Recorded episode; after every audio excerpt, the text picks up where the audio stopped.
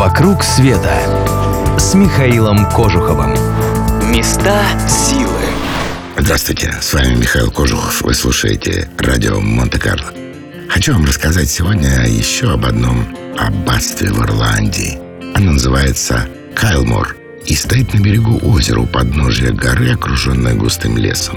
Больше всего оно похоже не на монастырь, а на замок из сказки, а построено всего-то в конце XIX века.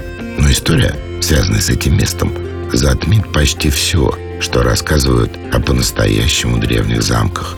Кайлмор построили супруги Маргарет и Генри Митчелл. Во время медового месяца пара приезжала эти места и настолько влюбилась в них, что решила остаться. И построили замок, сады, аллеи и многочисленные площадки для отдыха. Жители были благодарны семье. Они щедро платили рабочим и помогали во время Великого голода, который тогда как раз разразился в Ирландии. До 1874 дела Генри шли хорошо.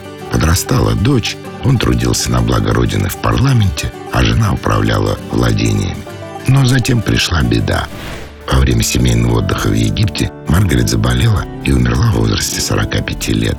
Генри никогда больше не женился, и все 34 года после смерти своей любимой супруги говорил, что лучше женщины, чем его Маргарет, на земле нет. В память о любимой он и построил недалеко от дома прекрасную церковь, украсив ее улыбающимися ангелами. А спустя еще несколько лет пришла другая беда. Его дочь Джеральдина погибла в аварии. В 1903-м Митчелл решил продать свой замок, который уже приносил слишком много тяжелых воспоминаний. Он прожил остаток жизни в Англии, где и умер в почтенном возрасте. По его завещанию наследники перевезли прах покойного обратно в Кайлмар, где и похоронили в мавзолее рядом с любимой женой.